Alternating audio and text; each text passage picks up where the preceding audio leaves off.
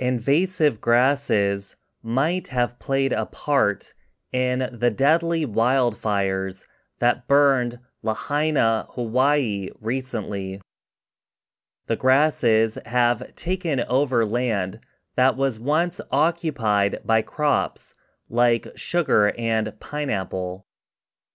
Michele Steinberg is Wildfire Division Director at the National Fire Protection Association. She said some plants are more flammable than others. But, she noted, there is no such thing as a fireproof plant. All plants can catch fire under the right conditions. Those conditions include poor pruning, lack of watering, and letting dry, dead plant parts remain on the soil surface in high risk areas. If you are selecting plants for your garden, knowing which plants offer some fire resistance and which are more flammable can serve you well. Plants that produce flammable substances like aromatic oils, resins, waxes, or sap are among the quickest to catch fire.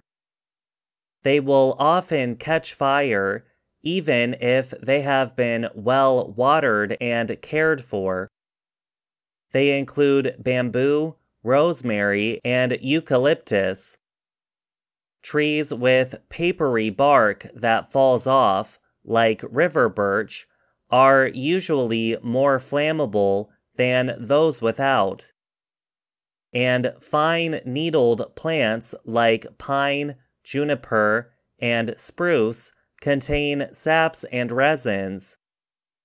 Their needle like leaves increase the risk of fire when left on the ground or on the top of a house. Many grasses are highly flammable.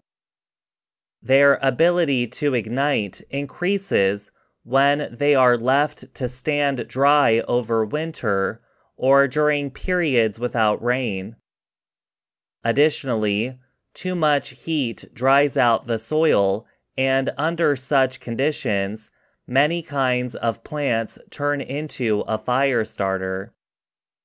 As a group, native plants aren't necessarily less flammable than introduced kinds of plants, Steinberg said. But non native invasive plants often are a greater fire risk because they spread quickly and are usually left alone by wildlife. The non native plants spread faster than native plants and often tolerate heat, lack of rain, and heavy rain better. For the best fire resistance, choose deciduous trees like ash, crabapple, and maple over fine needled trees.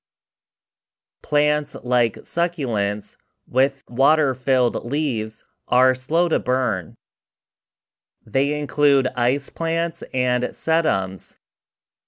Some ground cover plants like ajuga and creeping phlox are also slow burners.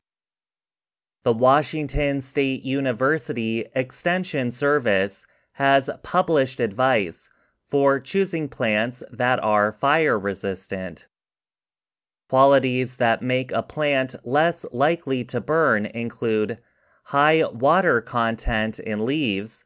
These ignite and burn more slowly, little or no seasonal gain of dead plant material, open branching.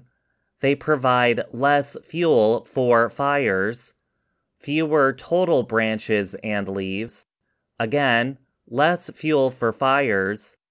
Slow growing, so less pruning is required to keep open structure as noted above. Non flammable material on the plant, like resins, oil, or wax.